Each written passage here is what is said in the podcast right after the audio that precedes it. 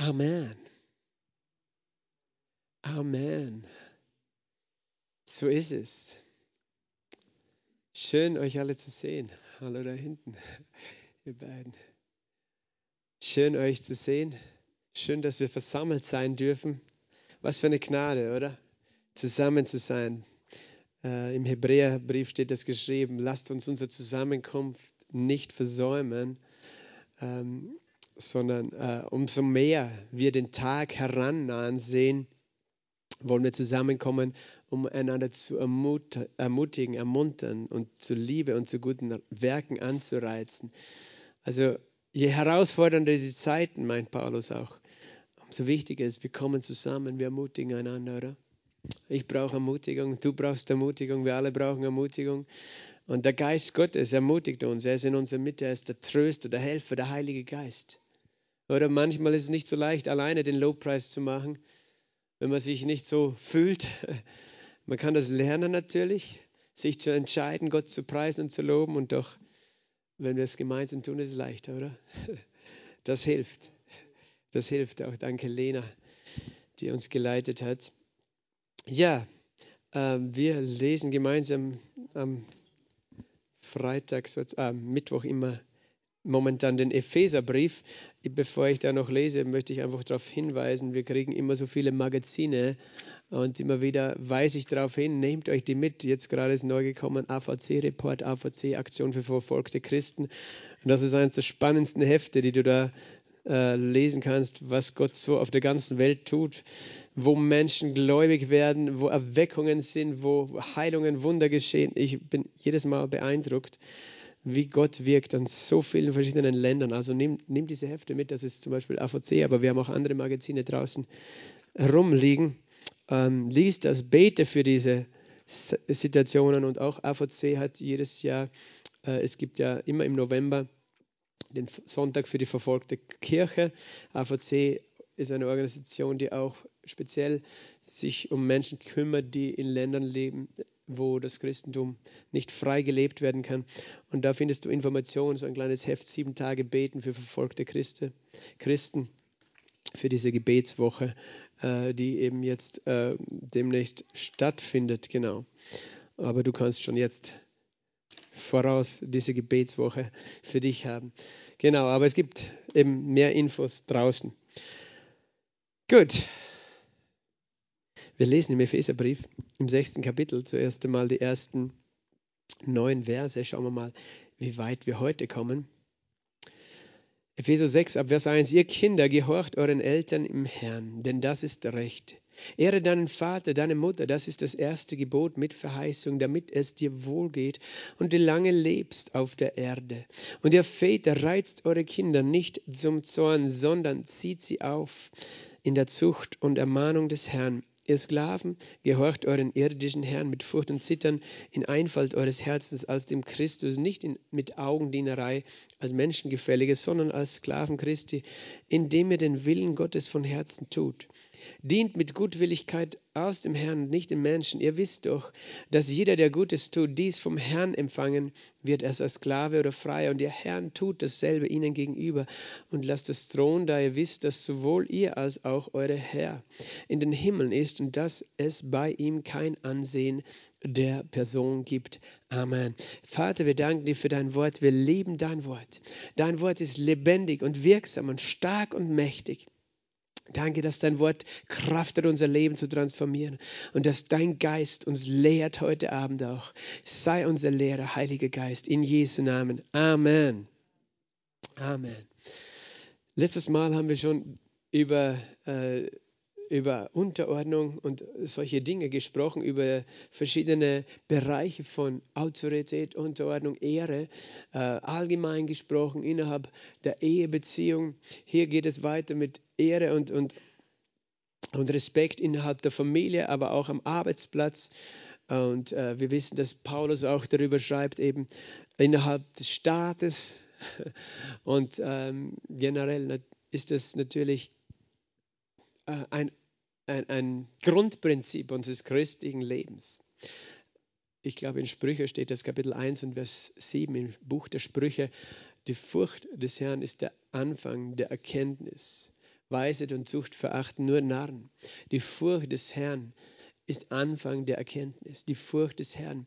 Und es geht eigentlich um Ehrfurcht. Es geht nicht um Angst im Sinn von, dass wir vor Gott Angst haben. Als seine Kinder haben wir nicht Angst vor ihm.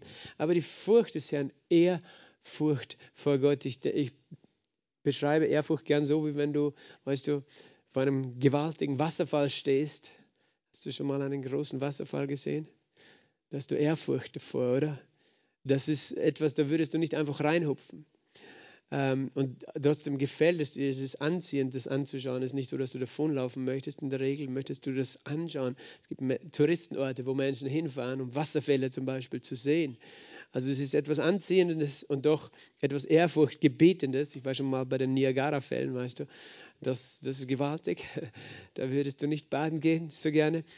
Ähm, ich, ich, meine jetzt nicht, dass wir Gott nicht so nahe kommen dürfen oder wollen, aber ich, äh, nur, dass wir verstehen Ehrfurcht und Ehre erweisen.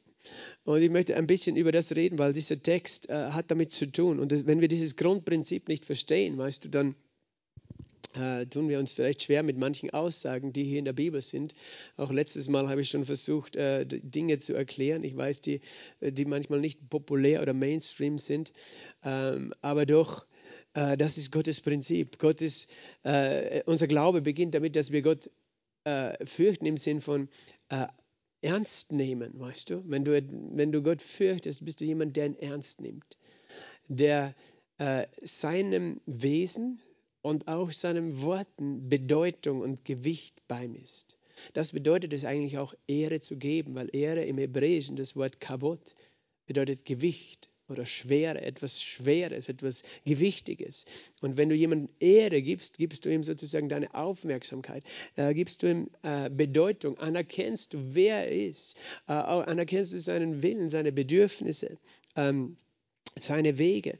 Äh, das ist eben, wie wir gläubig geworden sind. Weißt du, kannst nicht gläubig werden ohne eben Gottesfurcht, weil du, wir sind gläubig geworden, weil wir Gott ernst nehmen, weil wir ihn ehren, weil wir ihn beim Wort nehmen, weil wir anerkennen, was er sagt und auch was er tut. Wir ehren Jesus, weißt du, indem wir ihn einerseits bekennen als unseren Herrn und Erlöser, aber auch wir ehren, was er getan hat. Wir geben dem Bedeutung, wir geben dem Be Gewicht und Aufmerksamkeit. Und das ist, äh, was äh, was die, Bibel sagt. Jesus hat selber, als der Teufel ihn dazu bringen wollte, ähm, ihn anzubeten, ähm, hat, hat Jesus gesagt, du sollst den Herrn allein fürchten und ihn allein anbeten. Niemand anders. Ehrfurcht und Anbetung werden äh, auch äh, da eigentlich äh, miteinander in Verbindung gebracht. Wenn du Gott fürchtest, betest du ihn an. Unsere Anbetung ist, ist ja nicht ein Lippenbekenntnis, sondern ist ein Ausdruck, dass wir unsere Aufmerksamkeit, unser ähm, ja, Respekt sozusagen, unser, ja, ja, dass wir unseren Blick auf Jesus richten oder auf Gott richten, dass wir ihm Bedeutung geben in unserem Leben. Und das ist immer gut, oder?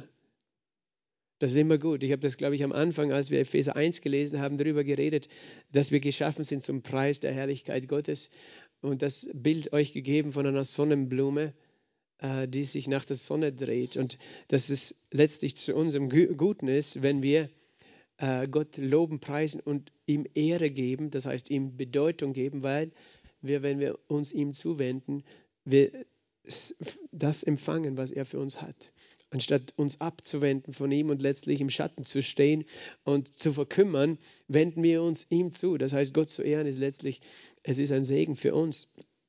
Aber eben Ehre und äh, es gibt ein Buch, es gibt oder Bücher wahrscheinlich, ähm, ein Buch, das heißt Kultur der Ehre. Ähm, Ehre ist einfach die Kultur des Himmelsreichs.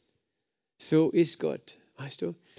Äh, es, wir kommen zu ihm, weißt du, wir ehren ihn, aber weißt du, er hat uns zuerst geehrt. Das ist interessant, dass er uns Ehre gibt. Wie meine ich das? Er, er, er gibt uns Bedeutung, er gibt uns Wert. Er schafft, erstens einmal haben wir schon Wert, weil wir von ihm geschaffen sind und alles, was er macht, ist gut und wertvoll. Er macht keine Fehler. Weißt du, die Tatsache, dass, dass es dich gibt, äh, ist Grund genug, dass du wertvoll bist. Weil Gott dich geschaffen hat. Und Gott hat sicher keinen Fehler gemacht, wie er dich gemacht hat.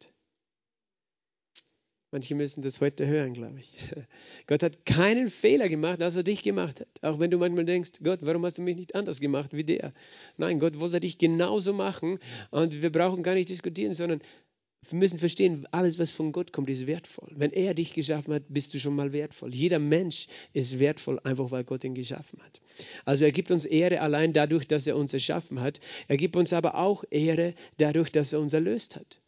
Er erachtet uns noch immer wertvoll, obwohl wir alle gesündigt haben, obwohl wir ohne ihn gelebt haben, äh, sind wir so wertvoll, dass er uns so viel Ehre erwiesen hat, dass, und das haben wir auch letzte Woche zitiert, ähm, dass er sich klein gemacht hat. Philippa 2,5 sagt uns das. Habt diese Gesinnung in euch, die auch in Christus Jesus war, der in Gestalt Gottes war, aber sich selbst zu nichts gemacht hat und Knechtsgestalt angenommen hat. Und Jesus hat das auch so gesagt: Wer der Größte sein so will, soll aller Diener sein, weil der Menschensohn ist nicht gekommen, um bedient zu werden, sondern zu dienen. Was bedeutet das? Er gibt uns Ehre. Er dient uns. Er hat uns gedient. Er hat den Menschen gedient. Er hat er hat den Armen gedient, er hat den Kranken gedient, er hat den Sündern gedient. Er hat seine ganze Zeit und Energie gegeben. Manchmal denken wir, es ist selbstverständlich. Gott, wir brauchen deine Hilfe. Selbstverständlich, dass du kommst und uns dienst. Nein, es ist nicht selbstverständlich. Eigentlich sollte es selbstverständlich sein, dass wir, die Geschöpfe, ihm dienen. Aber er hat es umgekehrt. Er ist gekommen und hat sich gebrauchen lassen. Weißt du? Es ist unfassbar. Wir beten gerne zu Jesus und wir beten gerne, Gott hilf mir und so. Aber eigentlich ist es es ist unglaublich, dass wir einen Gott haben, der, der sich zur Verfügung stellt als Diener, uns Ehre zu geben. Und das drückt sich aus in dem, was er tut, aber auch in dem, was er spricht, wie er mit uns umgeht. Weißt du, er gibt uns Ehre, er gibt uns Wert, er gibt uns Bedeutung. Das ist sein Wesen, seine Natur. Er hat sich klein gemacht um uns Willen. Und er sehnt sich danach, dass wir dass wir das verstehen, dass das ein Teil unseres Herzens, dass es durchbricht in unserem Leben, in unser, in unser in Alltag, in unseren Familien, weißt du, genau diese Kultur der Ehre, weil das ist die Kultur des Himmelsreichs. Ein Gott, der uns Bedeutung und Ehre gegeben hat, der, der uns für wertvoll erachtet hat. Weißt du, das ist, stell dir vor, das wäre überall Standard einander so zu behandeln, weil dann wäre der, die Erde schon fast der Himmel. Bis auf das, dass wir noch vom Tod erlöst werden müssen. Werden, werden wir auch. Aber weil das ist das, warum so viele von uns leiden, weißt du, wir leiden ganz viel in unseren Beziehungen. Es ist wunderbar, dass Jesus uns erlöst hat von allgemein von unseren Sünden. Es ist wunderbar, dass er uns erlöst hat von Krankheiten, oder? Aber ganz, ganz viele Schmerzen, die du hast, sind gar nicht in deinem Körper, sondern in deinem Herzen wegen den Beziehungen, die nicht so funktionieren. Und die funktionieren würden, würden wir einander so ehren, wie Gott uns ehrt. Und diese Ehre drückt er in seiner Liebe aus, in seinem Verhalten uns gegenüber. Aber er sehnt sich nach, nach Menschen, nach seinen Kindern, dass sie das verstehen. Und wir müssen vieles wieder neu lernen als Christen. Weil ich weiß nicht, wie du aufgewachsen bist, aber es ist leider nicht überall so, einerseits innerhalb der Familien, andererseits innerhalb der Verwandtschaft, andererseits am Arbeitsplatz, in der Gesellschaft draußen, in der Politik, weißt du, in der Regierung. Das, das ist eine Kultur der Respektlosigkeit ganz oft und der Verunglimpfung. Da geht es nicht darum, andere zu ehren, weißt du, ehren die Ehre gebührt, einfach dafür, dass sie irgendein Amt äh, tragen, eine Verantwortung, sondern es geht immer nur darum, zu kritisieren, zu ähm, Fehler zu finden und, und äh, das darum funktioniert unter anderem, deswegen funktioniert unsere Politik so oft nicht, weil der eine nur mit dem anderen kämpft und keine Ehre da ist füreinander, keine Ehre für einen Minister, für einen Präsidenten. Und natürlich müssen äh, weißt du, es ist immer beidseitig, aber weißt du, wenn Gott spricht, spricht er immer zuerst zu uns. Wir sagen immer, Gott, die anderen sollen etwas verändern oder lernen, aber er sagt, nein, ich kann nur mit dir anfangen, weil du mir gerade zuhörst. Also fang du an, einen Unterschied zu machen, entwickle du die Kultur der Ehre. Ähm, das äh, drückt sich dann aus eben, wie, wie denkst du über andere Menschen, wie sprichst du über andere Menschen, äh, wie gehst du um mit anderen Menschen, wie nimmst du ihre Bedürfnisse wahr oder eben auch nicht. Ja, einfach, wo ist dein Fokus? Ja, deine Worte, dein einfach dein Leben? Wie ähm, gibst du anderen Menschen auch Bedeutung? Und natürlich, unser Glauben beginnt immer damit, dass wir eben das zuerst mit Gott lernen, weißt du. Wir geben Gott Ehre. Wir geben ihm Aufmerksamkeit. Wir hören ihm zu, was er sagt. Wir, geben, wir ehren sein Wort. Wenn wir ihm sein Wort ehren, er meint es ja sowieso gut. Das ist gut für uns. Wir lernen ihn zu ehren. Weißt du, wenn du das lernst, ihn zu ehren, du wirst empfangen, empfangen, empfangen. Weil das ist, das ist die Frucht dessen. Das, was du ehrst, ist das, wovon du empfängst. Das, wo, womit du dann, wie ehren wir auch, womit verbringe ich meine Zeit, weißt du? Wenn wir sagen, wir ehren den oder den oder, weißt du, aber, aber eigentlich unsere Zeit, weißt du, ich kann sagen, ich ehre meine Frau, aber ich gebe keine Zeit, ähm, dann ehre ich sie nicht. Kann ich sagen, ich ehre sie, vielleicht bin ich höflich zu ihr, aber eigentlich hat sie nicht die Bedeutung für mich, als sie haben sollte. Also es hat auch damit zu tun, welche Zeit ich für was zur Verfügung stelle. Und eben das, wo du deine Zeit und deine Aufmerksamkeit, deine Gedankenkraft hinlenkst, das ist das, was einen Einfluss bekommt in deinem Leben. Oder? Es kann auch dein Hobby sein, das muss ja nicht schlecht sein, grundsätzlich. Ähm, aber eben das, was du ehrst, das wird das sein, wo du gut drin wirst, zum Beispiel. Oder wo, wo du einfach, ja, was, was einen Einfluss bekommt in deinem Leben. Und eben hier müssen wir eben verstehen als Christen, das ist die Reichsgotteskultur, ist eine Kultur der Ehre. Und wenn wir eben verstehen, es beginnt damit, Gott zu ehren, sein Wort zu ehren, seine Gegenwart zu ehren. Also wir können seine Gegenwart ehren oder nicht. Wenn wir zusammenkommen, um Lobpreis zu machen, wir können, wir können entweder denken, okay, ich bin jetzt da, ich glaube, was die Bibel sagt, wenn zwei oder drei zusammen sind, ist er in unserer Mitte, er thront im Lobpreis seines Volkes und auch wenn ich ihn nicht sehe, ich stelle mir jetzt vor, er ist da. Was würde ich machen, wenn ich weiß, er ist da, der König der Könige? Würde ich dann die ganze Zeit auf meine Hände schauen, Daumen drehen, mir denken, okay, wann, wann sind die endlich fertig? Weißt du, oder würde ich sagen, nein, ich, es geht ja gar nicht darum, wie gut machen die Musik oder nicht, sondern wo ist jetzt mein Fokus? Ist mein Fokus bei Jesus? Wir als Lobpreisteam haben natürlich die Aufgabe, dir zu helfen und es dir nicht schwieriger zu machen. Es könnte auch passieren. Aber unabhängig davon, ähm, fängt es immer mit unserer Einstellung an. Was ist mein Fokus? Und gebe ich dem Ehre, dass Jesus da ist.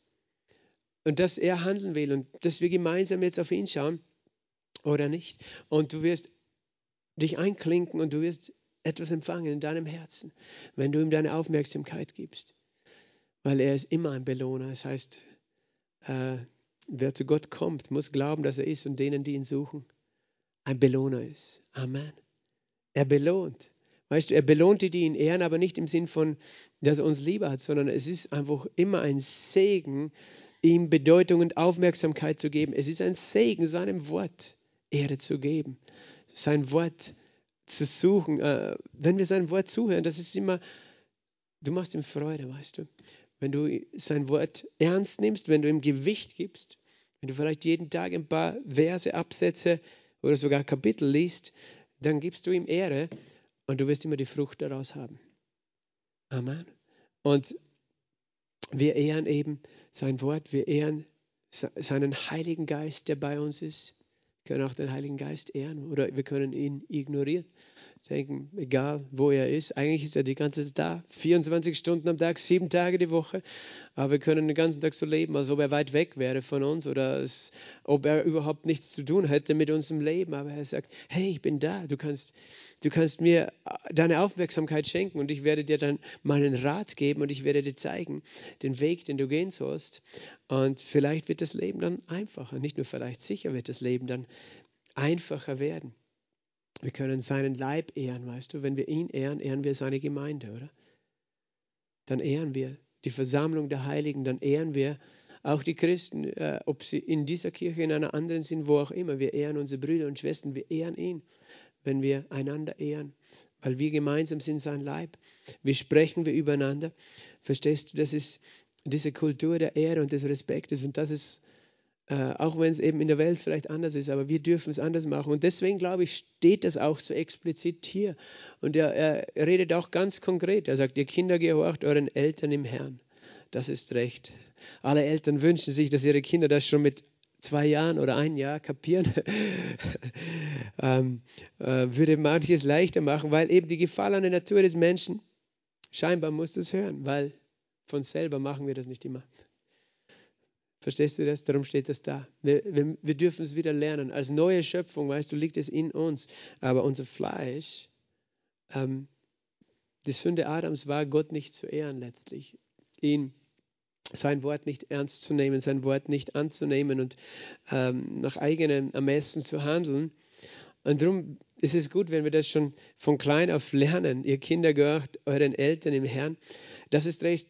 Wenn wir diese Bibeltexte so lesen, weißt du, wir können immer das, wie gesagt, das lesen, was die anderen tun sollen, aber die sollen am besten selber lesen, was sie zu tun haben. Kinder, gehorcht euren Eltern im Herrn ist schwierig, wenn du das jemand anders sagst, was er alles zu tun hat, sondern äh, wir als Eltern, weißt du, haben die Aufgabe, ein Vorbild zu sein. Das ist recht. Ihr Kinder, gehorcht euren Eltern. Ist sicher eine herausfordernde Zeit für uns, in der wir leben, weil viele Werte, die früher ganz normal waren, ganz verdreht worden sind. Ähm, und, und gleichzeitig, weißt du, der, das Begriff Gehorsam ja ganz negativ behaftet ist und, und dieses Prinzip von Ehre und Unterordnung eben auch aufgrund von Missbrauch, weißt du, und Verletzung, ähm, denken wir, wir haben das Recht, weißt du, gegen das Wort zu handeln weil irgendjemand uns missbraucht hat in so einer Beziehung von Ehre und Unterordnung, wo wir vielleicht versucht haben sogar zu ehren, aber durch missbraucht worden sind. Und Gott weiß das und Gott möchte, dass wir vergeben, aber es ändert nichts, dass, es, dass sein, seine Prinzipien noch immer gelten. Kinder, gehorcht euren Eltern, das, äh, denn das ist recht, ehre deinen Vater und deine Mutter.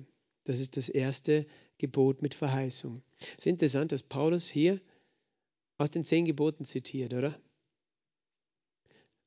Er zitiert hier aus den zehn Geboten. Woanders sagt er eigentlich, weißt du, wer die Liebe tut, die erfüllt das ganze Gesetz.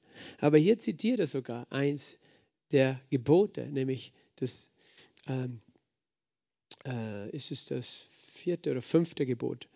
Du sollst Vater und Mutter ehren. Vater und Mutter ehren. Und er sagt, damit es dir gut geht, weil Gott damals dazu gesagt hat in den zehn Geboten, äh, damit es dir wohl geht und du lange lebst auf der Erde. Da ist eine Verheißung verknüpft. Ehre Vater und Mutter.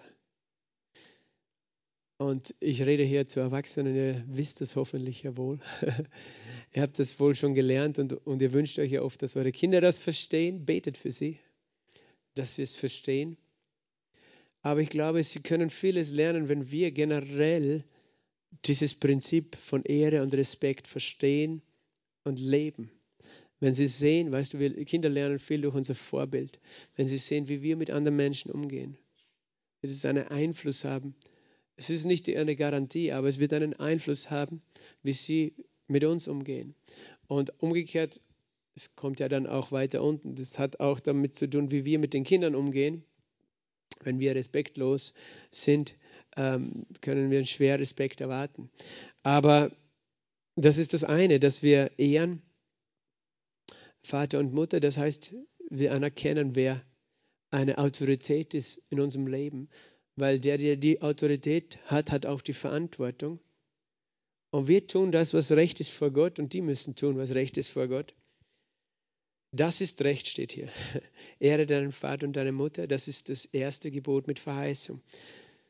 Und das, der zweite Aspekt ist, oder ja, ein Aspekt, der vielleicht uns nicht immer ganz so bewusst ist, mit Ehre Vater und Mutter, ist hier auch gemeint, ganz klar, das, was wir nicht mehr verstehen, aber das geht auch um Pensionssystem.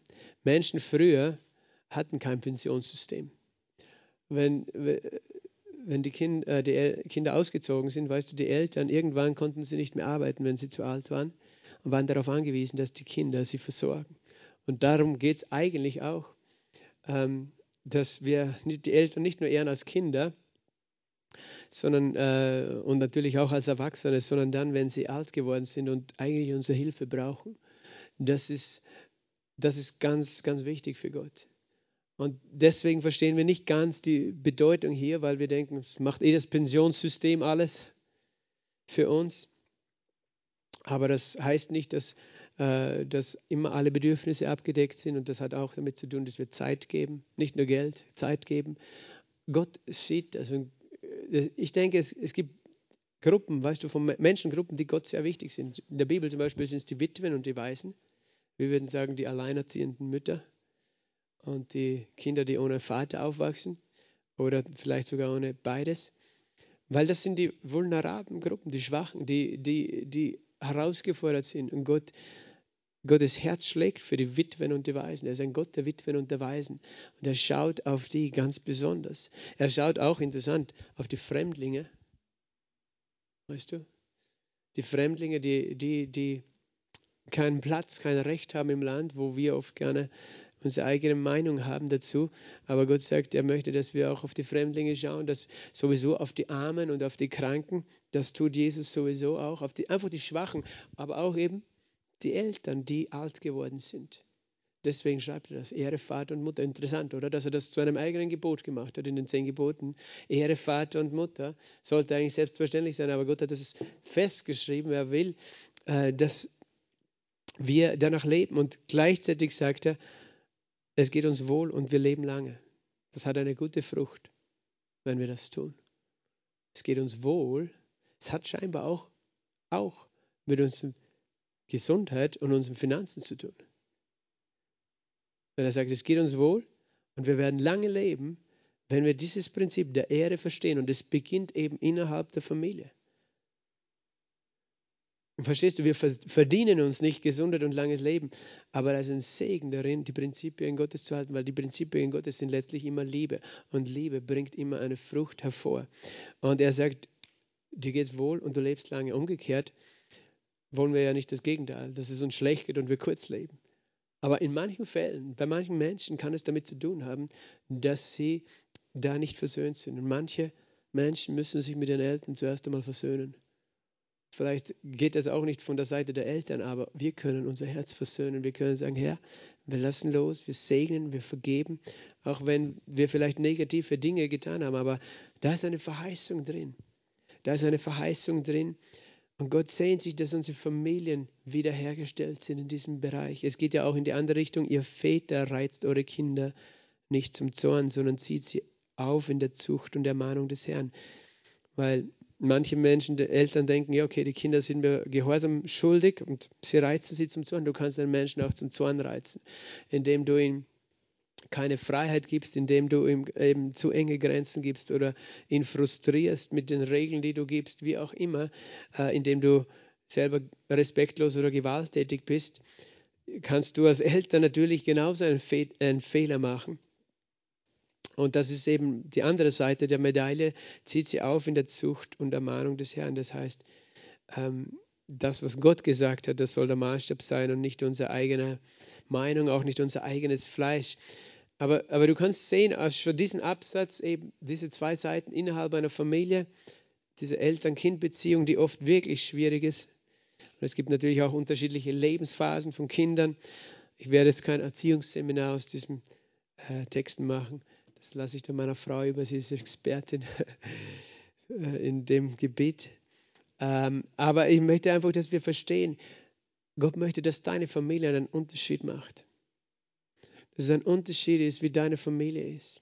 Und es beginnt immer bei uns, unseren Teil zu tun. Wir können nicht das tun, was die anderen innerhalb der Familie eben, was sie den Auftrag haben, aber wir können einen Unterschied machen. Wenn alle herumfluchen oder schimpfen oder respektlos sind, können wir sagen, Heiliger Geist, wenn du etwas sagst, dann glaube ich, dass du mich befähigst, es zu tun.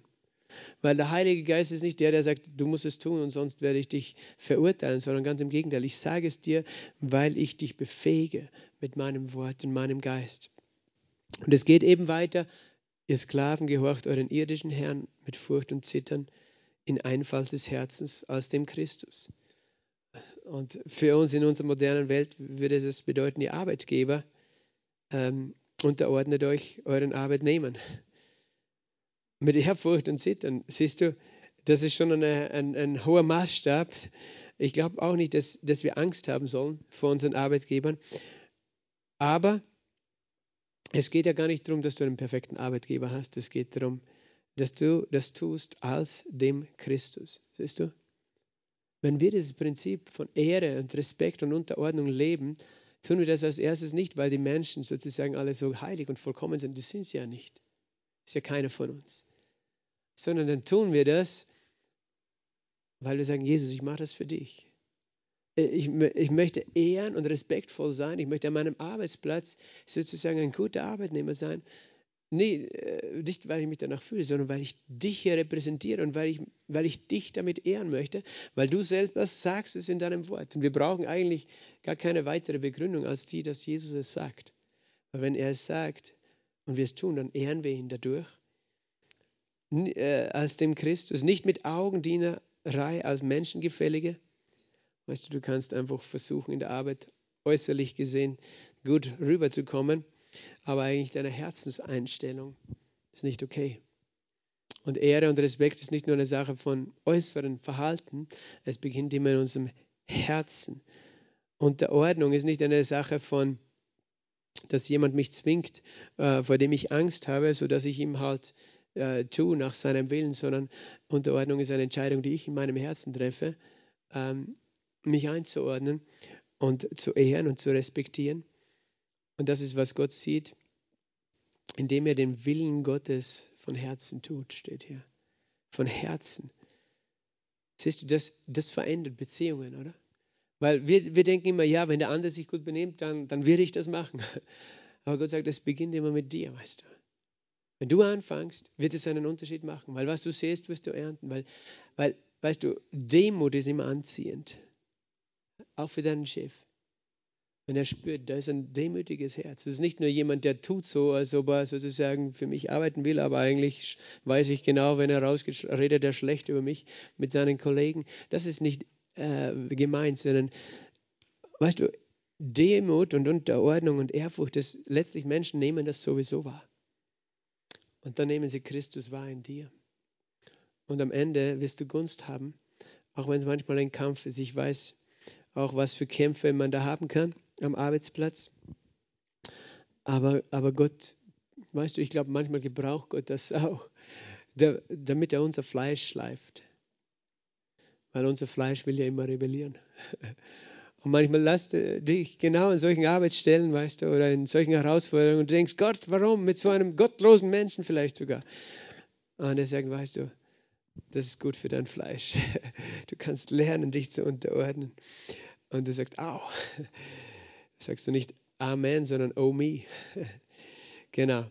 Aber verstehst du, Gott gebraucht das, diese Situationen und es, es hilft uns wirklich, den Blick zu haben. Wir, wir tun das wegen Jesus, weil er hat es auch getan. Er hat sich klein gemacht und hat sich wie Dreck behandeln lassen wegen mir. Er hätte das nicht nötig gehabt, aber hat es gemacht. Er hat mich geehrt. Wenn er es nicht gemacht hätte, dann wäre ich heute verloren. Dann hätte ich nie seine Liebe verstanden oder angenommen vielleicht. Dient mit Gutwilligkeit als dem Herrn und nicht den Menschen. Hier steht es nochmal. Dient mit Gutwilligkeit, mit einer guten Herzenseinstellung. Tust du das, deine Arbeit und all deinen Alltag als dem Herrn und nicht dem Menschen. Das kannst du lernen in jedem Handgriff deines Alltags. Dass du Dinge so machst, als ob du es für Jesus machst dass du, also du kannst dein Geschirr abwaschen, als ob Jesus als nächstes davon isst. Oder äh, deine Wohnung in Ordnung bringen. Einfach, manche Leute haben ihr eigenes Leben, weißt du, im Chaos. Die denken, es ist alles nicht wichtig und die denken, hey, mach, mach deine Aufgaben aus dem Herrn. Äh, stell dir vor, du machst es für Jesus und dann wirst du auch vielleicht Freude finden wieder in manchen Dingen, die im Alltag langweilig erscheinen. Aber du kannst das wie eine geistliche Übung sehen, Ihr wisst doch, dass jeder, der Gutes tut, dies vom Herrn empfangen wird. Und er nennt es Gutes tun, weißt du, wenn wir dienen. Und auch wenn wir dienen eben am Arbeitsplatz oder im Alltag, wir werden ein, etwas vom Herrn empfangen. Egal, ob du Angestellter, Sklave oder Freier bist, Selbstständiger. Und ihr Herrn tut dasselbe ihnen gegenüber. Und hier dreht er nochmal die Medaille um und sagt, wenn du ein Arbeitgeber bist oder jemand, der in Verantwortung ist, über andere Menschen, dann tu dasselbe. Das heißt, du bist auch der Diener, du ehrst deine Mitarbeiter, du ehrst die, die unter dir sind. Du lässt das drohen, du bist nicht einer, der herumschreit, der, der Angst verbreiten muss und Stress und Panik, sodass die Leute spuren sozusagen. Gott schaut auch auf das. Wie gehst du als Vorgesetzter um mit anderen? Lasst das drohen, der wisst, dass sowohl ihr als auch euer Herr in den Himmel ist. Und dass es bei ihm kein Ansehen der Person gibt, weißt du?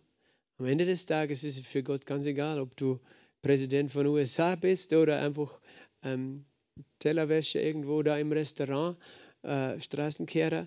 Das zählt für Gott nicht, es zählt, wo ist dein Herz in dem Ganzen. Er macht keinen Unterschied und er wird jemanden, der unsichtbar ist, vielleicht für die Gesellschaft, aber seine Arbeit und seinen Dienst für den Herrn mit Herzen macht. Weißt du, manchmal denken wir, Gott dienen bedeutet nur, ich muss aufs Missionsfeld gehen und evangelisieren oder das und das. Aber Gott dienen kann auch sein, du tust im Alltag, im Verborgenen Dinge für den Herrn einfach ihn zu ehren. Stellst dir vor, er ist jetzt der, für den ich in meinem Arbeitsplatz das oder das tue. Er, er ist es, für den ich arbeite. Er ist mein Arbeitgeber. Am Ende des Tages ist er der, der mir den Lohn gibt. Ähm, dann ist das auch ein Dienst, egal wo du bist. Wenn manchmal die Vorstellung Dienst heißt, ich muss das tun, was irgendein Reinhard Bonke getan hat. Das tust du nur dann, wenn du die Berufung dafür hast von Gott. Aber sonst ist, musst du das nicht tun sondern du, du tust, was Gott dir sagt, aber du tust es von Herzen. Und ich weiß, Jesus hat große Freude. Und ich glaube, äh, eine Gesellschaft, die, die von solchen Menschen durchdrungen wird, das wird eine Veränderung bringen. Wie wir äh, eben diese Kultur der Ehre und des Respekts auch ausdrücken in unserem Leben.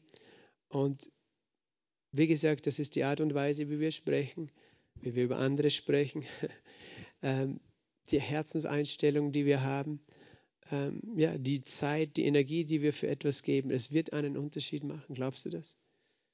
Amen. Lass uns das glauben. Lass uns, lass uns den Herrn einladen, dass er uns diese Gnade gibt.